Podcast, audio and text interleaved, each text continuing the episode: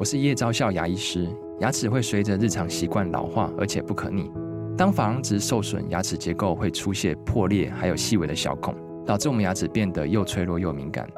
这边我真心推荐贝欧尼修复牙膏，内含 BioHAP 成分，搭配正确的刷牙习惯，经科学实证，可在两周有效让牙齿再矿化，修复受损珐琅质的细微小孔。相关资讯及购买通路，请参考资讯栏连结。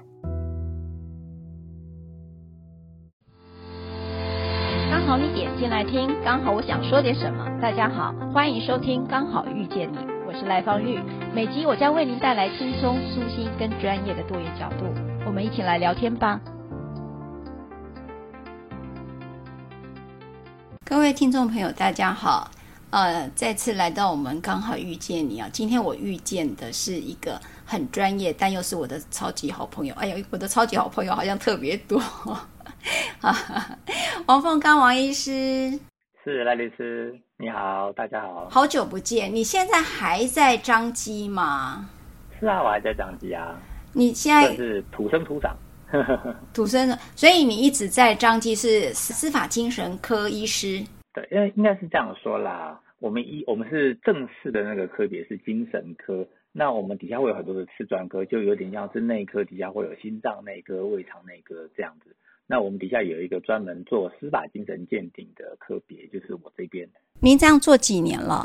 算一算，大概有二十年了吧。我来彰基差不多二十五年了。那训练完变成专科医师之后呢，就一直从事这一个工作到现在。当然，它不是我的全部的工作啦，因为司法精神鉴定大概会占掉呃职业时间的五分之一到六分之一左右。毕竟不是常常会有那那么多的刑事的案件或者是民事的案件，可是它大概占每个礼拜。要做一到两次的鉴定吧，就这样做了二十一年了，到今年的七月底满二十一年。到底是什么是司法精神鉴定？跟我们一般的精神科医师不一样吗？那个工作不一样吗？应该是这样说啦，因为我们的法律上面呢，对于人的心智功能有一定的要求，因为大家都可以理解嘛，哈，我们在。呃，分类一个人的行为的时候，其实我们蛮在意这个人的动机，我们也蛮在意这个人的心智功能到底正不正常。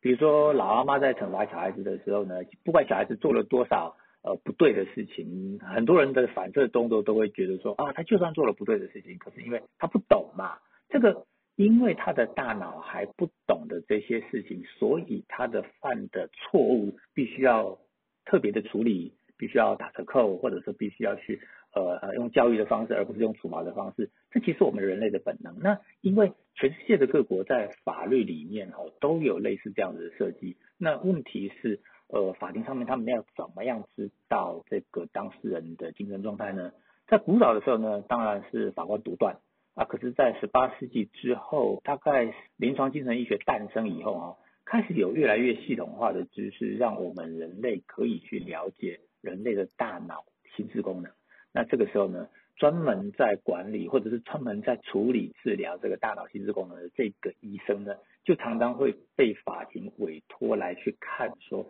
当事人的那种大脑心智的状态，那是不是因为疾病造成的啦？那疾病造成到什么程度啦？那这个行为跟疾病有关吗？还是那个行为跟疾病无关？这个这个病患他是装的？那有这个需求，所以这里就会委托专家，就像是我们现在在法庭上面。呃，如果建筑的问题的话呢，会找那个土木工程师。嗯，那我们一般一般最常见就是那种车祸的时候，会找那种那个交通的那个警察单位去做那个事故的鉴定。其实我们精神科也只是鉴识科学中的一种，那他专门鉴定的就是人类大脑心智功能。你知道吗？你这样讲，我就想到说。我们经常在婚姻当中都觉得对方好幼稚哦，我这样子，嗯、他的心智能力你们可以鉴定？为什么有时候在吵架的时候讲起话来特别的幼稚呢？那精神科医师也能够鉴定的出来，他现在是心智年龄可能不是只有五，不是五十岁，而是只有五岁呢？可以这样鉴定吗？我们可以去分辨这一个人的心智状态。那原则上哈，因为精神科医师通常也要了了解人类心理学到一定的程度。那精神科医师的那个正规训练里面也有包含一般人的心理治疗，所以我们多少也会理解一些。当然了哦，在这方面呢，可能有一些专业，比如说像是临床心理师，那他的对于这种人类正常人类的心智，他了解的也不会比较少。所以一般来讲是这样子的。那个当这个人的大脑他确定是已经进入了疾病的范畴的时候，哦，通常这部分的话，只有精神科专科医师比较能够做一个完整的评估跟描述。那当这个人大脑的精神范畴是在一般常人的范畴之内的话呢，其实心理师或者是精神科医师，甚至是在绝大多数的法官，我们如果去看一下刑法第九条呢，立法理由的话，你会发现哦，其实一般的正常心理状态，我们的法律设计是希望法官来对当事人的心理去做判断的。因为毕竟绝大多数整本刑法里面都是跟人类行为有关，那人类行为按照心理学的定义的话，它本来就是心理学的一支。那如果说每一个人类行为都要心理学来去做判断的话，那那法官大概就不用不不用管事了。通常正常人一般状态的心理现象呢，是由法官来做评断的。那吵架吵到感觉上很幼稚，他其实整体来说也还是在常人的常理之内。所以通常不会是精神科医师判断啦，一般的法官或者是一般人去判断，大概就是这样。我觉得你很冷静的回应我一个很幼稚的问题，所以 所以你是说一般人我们其实一般正常的话，那个行为的判断其实就是客观的判断大概就够了。可是心智到一个疾病范畴的，就是属于精神医学，我是这样理解对吗？是啊，没错。最主要原因是因为哈。我们一般人的心智状态，通常一般人根据常理，毕竟我们每天都在跟正常人面对，所以我们脑袋里面会有一般正常人行为举止的一个常模。所谓的常模就是英文叫 norm，就是他常态的那个样子。可是，一旦进入了疾病的范畴的时候呢，通常一般人的大脑哈，很容易受到你平常对人类的印象去推演这些精神病患的行为，但是实际上完全不是这么回事。这种东西，我举个例子吧。嗯，其实有时候即使是专业人员，有时候也常常会因为这样被误导。比如说，过去我有一个这样的病患哦，他是视觉失调症。问题是这个视觉失调症，他的妄想呢是有点色情妄想，所以他在病房住院的时候呢，专门去摸护理人员的屁股这样子。嗯，所以搞到我们全科所有的急性病患的护理人员都很火大。偏偏这个病患哦，摸完之后呢，他脸上会露出那种非常猥亵的笑容。那平心而论，这个所谓的猥亵笑容，其实以我后来在检讨的时候，我的感觉就是，就是这家伙长得丑啊，他的笑容看起来就很猥亵啊。但，你懂我的意思吧，赖律师？有些人就是天生的颜值很差，所以看起来就很丑，他笑容就很猥亵啊。所以，但是在那个状态下，你知道哈，我们几乎全病房的护理人员，大家都被他摸骗了，大家都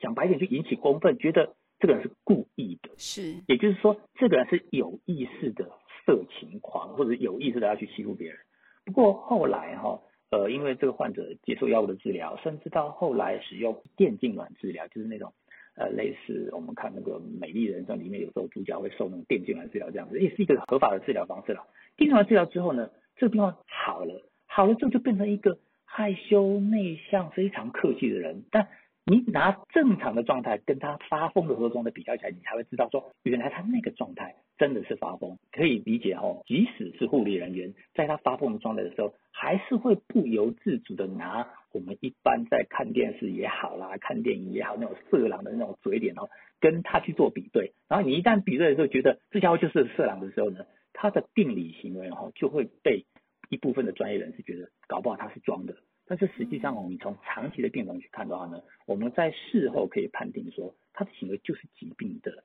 结果，他背后其实是经过病程、经过治疗、经过医疗记录的前后比对，所以我们才才可以下这个结论。那如果有时候法庭有需要的时候呢，他就必须要根据这个结论哦，回过头来去判断说，原来那个人当初摸护理人员屁股，他是生病的关系，即使在当时精神科护士都觉得这不是生病。但是呢，事后我们可以找到证据证明啊，这是疾病的一部分。所以这也是为什么说哈，到了精神疾病的范畴之内哦，呃，最好是由专业人员来做判断。毕竟因为这些病患的样态哈，你不太能够拿我们一般常人的行为举止来去做比对。你一去延伸比对的话，就常常会容易会错意这样子。对，我觉得王医师你讲的很好，哎，我觉得像我们自己在，尤其我常常处理性侵害案件了，我就先不讨论我自己的哈。那我看到一个新闻报道，就去提到在澳洲有个案子叫珍妮啊，她在四岁的时候就被她的爸爸给性侵害了，她创造出两千五百个人格来保护自己。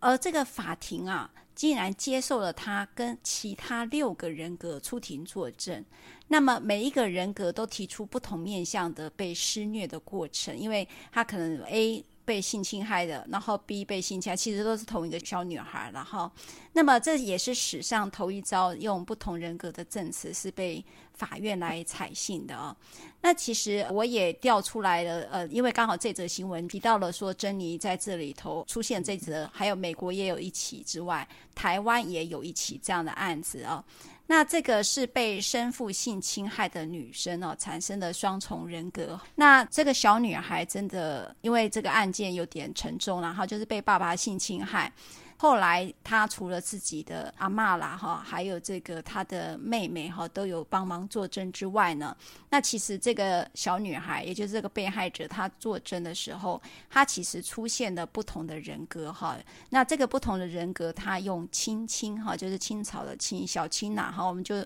用这样的代称啊哈。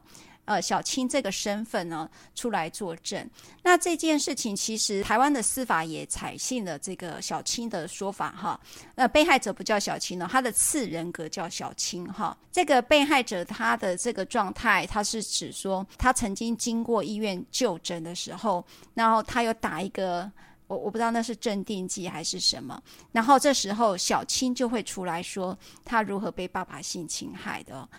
哇，这个很特别耶！这个多重人格这件事情到底是跟解离性人格有一样吗？那这个我怎么去判定他是不是幻觉？其实我们在处理性侵案子，常常有时候会很担心说，为什么他有办法用另外一个身份去说出这样的陈述？可是我又如何去辨识他说的是真的经历过，而不是幻觉呢？这个所谓的多重人格，目前正式的诊断名称叫做解离性身份疾患啦。那解离性身份疾患，它其实是一个呃大范畴底下的一个次分类。那这个大范畴啊叫做解离疾患。那解离疾患呢，它其实它的核心就是当事人他的那个现实的意识哈，会变得跟原本正常的状态不太相同。包括我们过去说的什么梦游症啦，然后之类的，它其实也是解离疾患的一部分，这样子。解离性身份疾患这个疾病哈比较特殊，那它跟那种幼年的创伤常常会有很大的关联。刚才赖律师讲的这个澳洲的个案哦，它之所以会那么特殊，我想应该是因为它号称个两千五百个人格。但是实际上哦，我们人类的大脑，你真的要装两千五百个剧本哦，其实是一件非常困难的事情了哦。那再加上主要原因是因为法庭上面倾向会有一件事情，就是我所了解的啦哦，特别在刑庭上面，他们对于证据的那种要求哦，会这样非常的严格。所以当一个人的证词，他可能是在精神异常的状态底下所讲出来的话呢，他常常会被打折扣。可是现在那个法庭呢，显然哈、哦，不但没有打折扣，而且认为说这个解离的时候的特定人格出来讲的话都是可信的。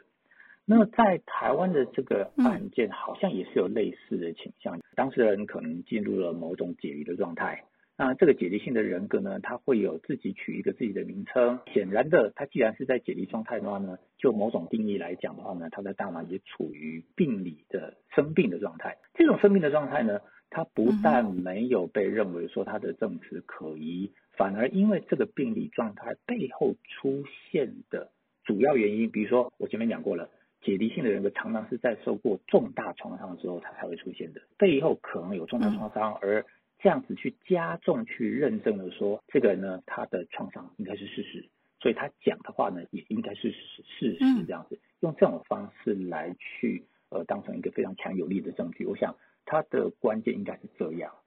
那问题是解离性人格疾患哈，它比较跟其他的精神疾病会有一点点差距，就是说，比如说现在我们比较流行的像思觉失调症吧，或者是说像躁郁症。我们如果仔细的去看人类的历史的文献的话，你会发现哦，古今中外，不管哪一个民族、哪个文化哦，都有类似这种疾病的这种描述。所以，我们常常会说哦，思觉失调症它本身有很强的那种基因特性。那研究也表示说，它背后真的是有很强的生理因素。可是，像这种解离性疾患的话，我们会发现说，它在不同文化底下，它的表现呃会差距蛮大的。在东方的话呢，最多了不起遇到的就是类似被鬼附身。可是呢，外国也有那种被鬼附身的样子。可是他们比较会有特定的这种，一个人有很多个人格不同，一个人身体里面住了很多人这样子的描述。所以我们有时候会认为说，他可能还是跟一个人的背后的文化背景有关。简单讲就是，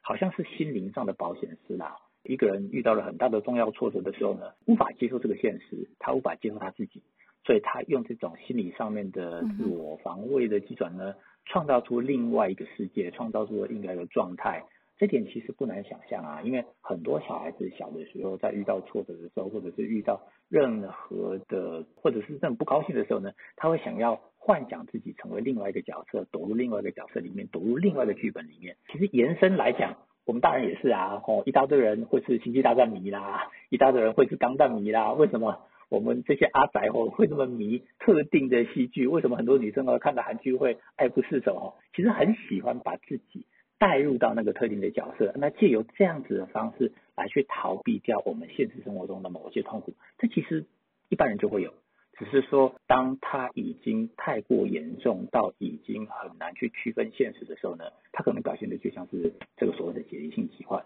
那解离性人格这样，其实如王医师所讲的啊，我觉得每一个人在职场上一个面相，可能在家里一个面相哈，本来我们就有很多种面相的哈，也会展现不同的人格。可能譬如我有很多的艺人哈，在外面就很活泼，他当主持人啦，非常的，但一回到家，其实一句话都不想说的。所以本来我们似乎在一般人就会出现不同的人格表现啦，哈。那当然有人好一点就讲说，哎呀，这个他就是这种反差啦。啊。讲不好听一点就说这个是双重人格啦，哈。就是有有一些负面评价，大概就说，哎，你这个人呢，在 A 面前讲这样的话，在 B 面前讲那样子的话，哈。那当然一般人就说你这个人就是 gay 掰啦，哈。但是我不太明白的是。是什么东西会让你跨过了？当然说重大创伤是一个会可能让你跨过，可是我很想知道那个临界点会是什么？我们到底是在怎么样的状况下我跨了，而我自己不知道呢？呃，这部分哈、哦，荷兰曾经有人做过类似的研究，就是说，因为解离性人格疾患呢，它的其中一个特性是说，它也许进入某一种特定的人格之后呢，它两边的记忆是独立的。那我这个人格做过的事情，那我另外一个人格不知道。那那另外一个人格记得的事情，这个人格不知道。可是他们去做那个那些有解离性人格疾患的患者的脑波的时候呢，他们发现，在特定的人格状态底下，他说他不记得、没有印象、完全忘记的事情，测试的时候，我发现脑波还是会有反应。也就是说，其实他的大脑并不是完全不知道，只是。他在表层意识上面某种状态底下，他完全否认了那种东西的存在。那这种东西其实也不是那么稀奇啦，因为我们一般人在很专心、很专心的时候，他是非常容易忽略掉特定的讯息的。比如说一个非常有名的那种心理学实验，就是他弄了个录影带哈，叫人注意看看那些篮球队员们哦，他的球传来传去传了几次。那在传来传去的过程中呢，有一只黑猩猩哦，这当时人种假扮的黑猩猩从那个场外走过去，事后问人家说哈，问完说，哎，那个篮球传了几次？大多数人都能够正确的回答。可是去问说，你知不知道刚才这个画面有一只黑猩猩走过？其实有很多人不知道哎，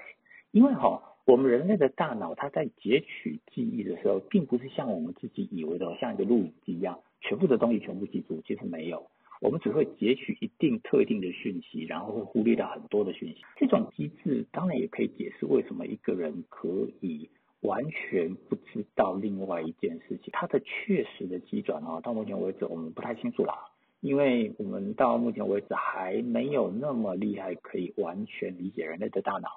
那据我所知，现在神经科学最惊人的哈，其实还才在几个礼拜前呢，外国他们有。用那个人类的大脑哈，就植入电极，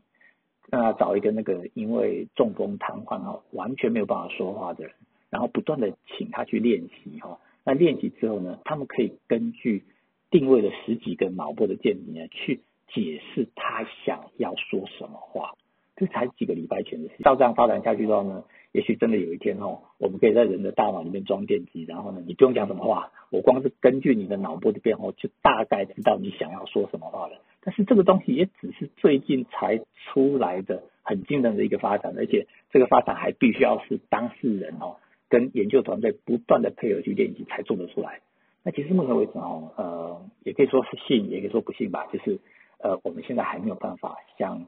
科幻小说里面讲到，我扫一扫你的大脑之后呢，我就知道你在想什么，还没那么厉害这样。照这样讲的话，就是我办案子只要用这个 这个就可以，不是吗？因为我让你的大脑直接说话，不要透过你会说谎的嘴来说话，是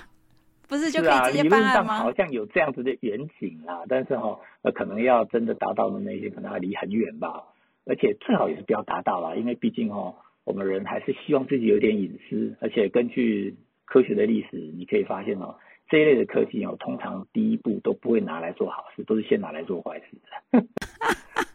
这倒是，我突然想一下，可以做什么坏事呢？哦，我可以掌控制别人。是啊，以前国家拷问的时候，我专门就拿这个东西来看你就好了。是我，然后来控制你，然后或者是，然后我倒是觉得说，刚才呃，王医师有去提到说，其实。这个是一个人保护自己的一个心理机转发展出来的，那我可以把它视为是一个疾病性，它的也是心智有发生疾病这样的概念来看吗？应该是这样说啦，呃，为了不要让那个精神疾病有太多污名化的这样子的状态出现，所以我们现代的精神科的那种诊断学哦，有一个蛮强调的重点，就是说。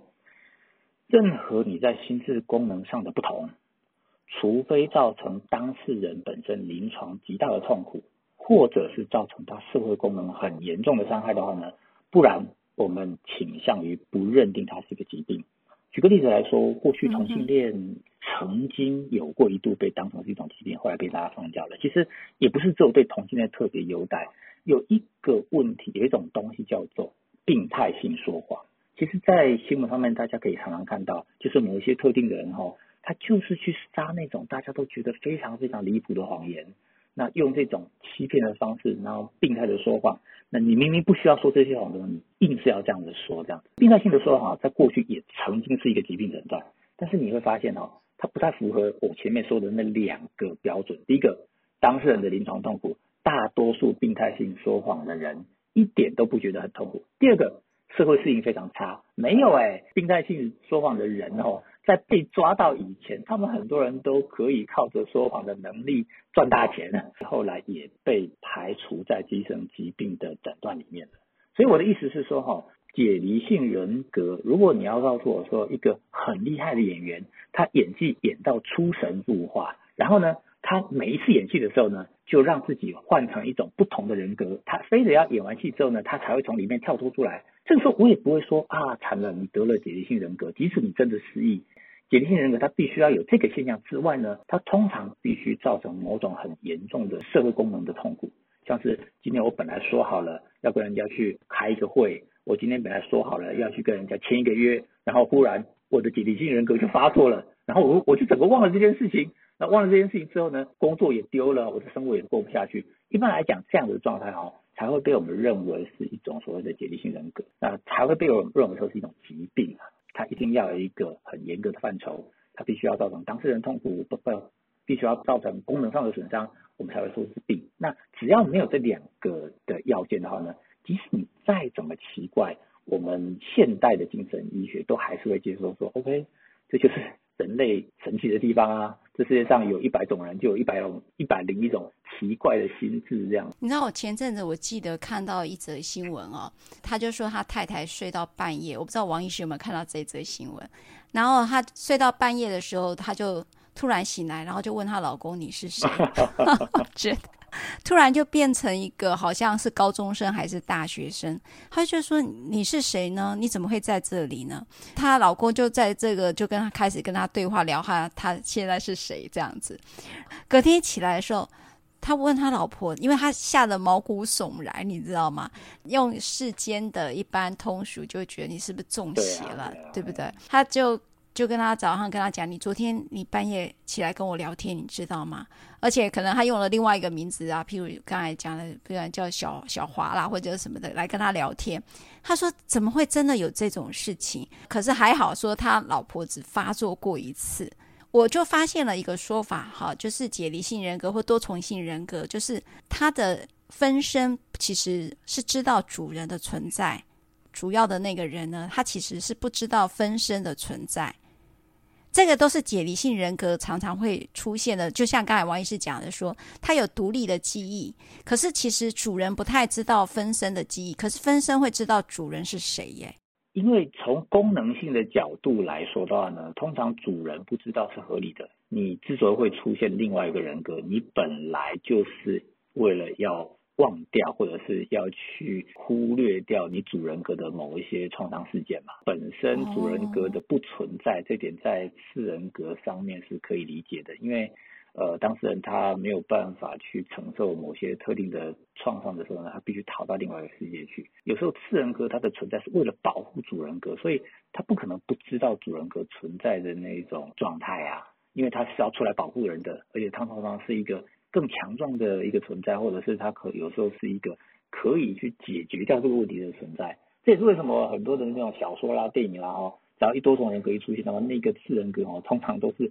非常的强壮啊，或者具有超能力。当然了，这只是电影啦哈那些呃呃娱乐事业的一些传奇的的说法啦哈，但是实际上它的本质有点类似这个样。对啊，我记得我那时候代用民宿那本小说的时候也是。有一个类似的这样的角色，就是双胞胎，本来用思觉失调，想不对不对，这一定要问王医师，这到底是发生了什么事情？然后刚好王医师就跟我讲，这就是属于比较解离性人格，也就是多重人格，因为他就误以为他自己是妹妹，是这也是一个多重性人格的发展，是吗？就是说我用了另外一个人的身份在生活，可是他可能他就是有两个人格正在活在一个躯壳里面。那他就去保护，因为那个呃小说里面也是设定他早年可能认定被遗弃，然后又有一个性侵害的经历啦，所以呢，他就用这样的一个分身哈，就假装他是比较被大家喜欢的妹妹的身份，活在自己的世界里。只是他刚好双胞胎，所以在细菌上就可以撞出呃就可以撞出一些很很特别的戏剧性效果啦。算是非常的特例，但是基本上是可能可以出现的，只是说刚好要有很多的巧合。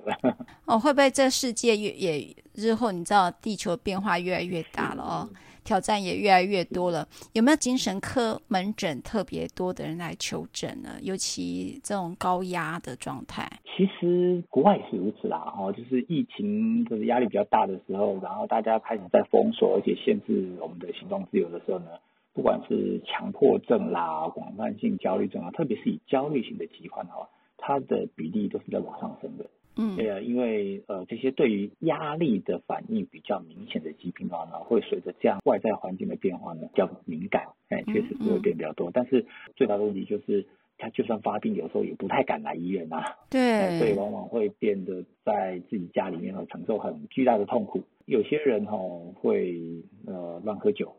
那当然哈，我遇到那种最最严重的是那种他已经虑病到了非常严重的程度，他相信自己啊真的是得了 COVID-19 哈，然后跑到急诊去挂急诊，然后甚至非得要住院。前一阵子曾经有过一代就是南彰化那边哦，啊好像一群盛行率非常高，然后那个当事人哦又是那种那个区域的那种类似里里长之类的职务，他就超级担心的。虽然后面哦已经。帮他证实说他真的没有感染啦，可是呢，啊，当事人就是难过紧张到想要自杀。当然啦，旁边的人看的时候会觉得说啊，天哪，有这么严重吗？可是哦，就当事人的角度来说哦，一种合并的焦虑、担心、害怕，他也合并的那种担心我会害到别人。这点的话哈，其实也不是只有一般民众会有这种感觉啊，在那个去年。COVID-19 的那个疫情刚开始的时候，我们医院里面也有做那种类初期照顾病患的医护人员的一些心理健康的调查，其实很多的同仁们，他最担心的一件事情就是。我怕我把病带回去传染给我家人，确实，哎、那这种这种压力其实也不小了。嗯，就是确实我们在面对一个很高的压力的时候，就是一个重大创伤事件的时候，尤其呃现在有人是真的发生确诊，那有人真的是因呃家人是确诊而离开，这是属于一个很高的压力啊。我们当然用了很多的方法来减压。那么我知道，像我们自己的经历，就是刚才讲的性侵案子，这个多重人的屏东的。案子呢很特别哈，就是有了不同的人格啊、来承受这个不同的压力，让他的面积稍微宽一点哈。那真的，尤其在这次的疫情，我也发现这个压力，就像刚才王医师所讲的，有人就会开始去模仿那个病情，就好像仿佛我也胸闷了，我也开始喘了，对，仿佛我真的是吸不到空气，但是没有人相信我。我当然一直很纳闷一件事哦，我就。又回头讲多重人格，他到底怎么样在呃这个世间上正常的生活？因为他有不同的人格。曾经呃有接触过一个个案，他就是这样。你只要他失踪了，找不到他，大概就知道他用另外一个分身在过日子了。那那个时候都会特别让人家担心，因为那个那个分身是一个暴力的分身。他的主人是一个善良的，因为但是它它就是一直不断的被侵害，所以他用了一个暴力的分身来保护它啦。但是我们就有时候会很很在想说，哇，这样的人生是保护自己，但是也过得特别特别的辛苦。当然，这种道理我我实在也不知道该怎么帮忙。听起来他就是一个解离性的人格疾患嘛。对。那既然他是疾患的话，至少就符合他一定在社会功能上面受到一定程度的损伤。他要在社会上正常生活，基本上是不太可能的。嗯，因为如果他能够在社会上正常生活的话呢，我们也不会叫他是一个病。我们会说，嗯，这个人呢不错，一个人可以过两个人的生活。古时候庄子的故事里面就有类似的啊，哈，他是在讲说有一个人呢，呃，一个有钱人的那个佣人，哈，他在睡梦中的时候呢，他梦里面过得非常的舒服，在梦里面他是一个大富翁，但是在白天的生活里面呢，他是被他的那个富人的主人哈不断的欺负。那主人刚好跟他颠倒过来，白天一天到晚欺负人，可是每天晚上都睡不好，在梦里面哈，他是过得非常可怕的生活。那当初庄子这个故事只是在质问一件事情，或者是在呃挑衅一件事情，就是这样子到底谁才是幸福，谁谁才是不幸福？因为他很喜欢讲庄周梦蝶嘛，说一个人呢有一半的人生里面哈，他其实是过得非常快乐的。那你另外一半的人生呢，过得非常痛苦。那到底谁幸福一点，谁比较不幸福一点？呃，如果他真的能够在这个社会上面正常的适应到呢，那就比较疾病了。可是他显然没有办法。嗯。那最好的方式是什么？当然是把这个病治好。嗯。一般来说，我们要想办法去治疗这个疾病的话呢，当然就是从他的根源做起，嗯，看能不能够想办法让他把这一个。原本主人格背后需要去处理这些创伤事件，尽量给他抚平。我们找帮他找寻一个更好的方式来去处理他，就是所谓的解离性人格疾患多重人格呢。很多时候是跟幼年的创伤，幼年的时候是最无助的时候。嗯，你除了用幻想自己是另外一个人来逃避这些现实的话呢，你基本上你是无能为力，因为你在面对现实的时候，你是非常非常脆弱的。那这种脆弱的感受哦。会随着人的成长而不断跟着成长，有点像是某一个我曾经看过的一个故事吧，好像是说印度在训练象的时候呢，就幼年的时候呢，就拿一个细细的铁链把它绑起来，呃，不断的打它，让这个小象发现它怎么样也挣脱不了那个铁链，那最后等到它长大的时候，不管它长得再怎么大，它都不会去挣脱那个铁链了。它即使已经大到它可以挣脱那个铁链，它也不认为自己能够挣脱。随着这种状况不断的长大的话呢，解离的方式来去逃避痛苦的这种情形哦，根深蒂固的放在他身上。当一个人真正长大之后，其实可以有很多方法来解决这样子的冲突。嗯哼，你已经长大了，你已经变得够强壮了。那有一些心理治疗的方式呢，会去强调我们要去安抚这个所谓的内在小孩了哈。那不同的派别会有各式各样不同的方法，可是。不管用哪一种方法都可以，重点就是在于哦，想办法帮当事人抚平那个内在的创伤，去面对、去处理。那个伤痛永远都在，只是说在面对那个伤痛，再去回忆它的时候呢，你不再觉得自己非得要逃避才可以了。嗯哼，你会开始发现，其实我去面对它，我去直面这样子的痛苦，然后踩过去、踏过去，即使它还是一个伤痕，但是我能够接受这个伤痕的存在，我能够。看着这个伤疤继续活下去。但这个时候哦，这个解离式的这个人格的存在就慢慢变得不是那么重要，他就可以用一个更相对上更健康的方式来去过他原本的生活，那他的人格的状态也就会越来越统一这样子。当然了，这是理想。因为有时候这样子的个案不是那么容易去处理，因为小时候的创伤哦，开始在成长的过程中，多少会造成当事人在发展中的一些障碍。嗯哼，可能他的学业会比较那么没有那么好，可能呢他在人际关系上面也没有学到非常好的方式，那所以一路下来哦，他要处理的问题恐怕比我们想象中的要多很多。包括他可能人际关系需要重新去学习啦，包括他的那种生活技能可能要重新去学习啦。这其实整体来讲是很复杂的。实物上面，其实我几乎等于没没见过这种解离性人格疾患。我遇到过很多解离疾患，解离疾患其实在重大创伤会会出现。一个大水灾的时候，忽然有一个一下子吓傻了、吓呆了。对。那整体来说，在诊断的准则上面，他也符合解离疾患，只是他没有出现另外一个人格。有时候他的那种脑袋，他的那种魂哦，好像是三魂去了七魄那种感觉。嗯，嗯，嗯，那个在我们精神科里面哦，也叫做解离疾患的一种这样子。真正的解离疾患、解离人格的话呢，通常就不是那么好处理了，需要我们很多很多的资源跟一起帮助。嗯嗯，我像我知道他好辛苦啊、哦，因为呃，他要正常的工作，嗯、因为。总是不能做到一半，突然人不见了，你知道？他跑到次分身去的时候，他的工作就没办法继续下去，所以在生活上就产生了很大的议题。那当然就是说，如何呃，就是真的像讲，真的做创伤的处理啊，也真的说了哈，其实很多人都有这种从童年到的一个创伤哈，无论是家庭暴力或者是性侵害。那为什么我们一直很在乎这些小朋友？因为真的，你后头要处理真的很困难。我想，连我们在精神医学上面要去协助。都好像这是一个非常非常棘手哈，所以呃，他长期的看精神科医师，可是其实他到至今为止哈，都长大了都没办法整合成一个，应该你就算两三个人格了哈。我我记得那个我知道是几也是几十个人格在里面，可是他似乎一直没有办法整合的时候，他产生他生活上的困扰。他有时候起来说：“哎，我怎么身上怎么都是伤，或者是隔壁的怎么都是伤？”哈，他他就真的没办法，所以好辛苦哈。对啊，不过也要稍微注意一下，就是说，其实因为解离性人格嘛，它很明显也是一种大脑功能上面的异常啦。其实也还是会有很多其他的疾病哦，可能表现得像解离，比如说那个半夜忽然起来跟老公说你是谁的哦，其实也没有办法完全排除掉他有其他的睡眠疾患哦，比如说。类似那种类似梦游啦，哦，有些人可能会有那种小发作，就是癫痫的那个小发作，也会出现一下，忽然整个人好像模模糊糊的，不知道自己人在什么地方。我就曾经有看过一个同学，他是那种第一型的糖尿病，就是从小的时候就需要打胰岛素的那种。那因为那次不晓得是因为工作太忙太累哦，就可能他那个血糖没有控制得很好，就就在那护理站后，整个人后忽然忽然就像灵魂失神一样，就像在那发呆。我们他都不知道发生什么事情啊，接下来就是开始癫痫发作，才发现说啊，他他忘了他的那个血糖了。那这种东西其实也都是要稍微去注意一下。可是可以可以明确的知道，就是说哦，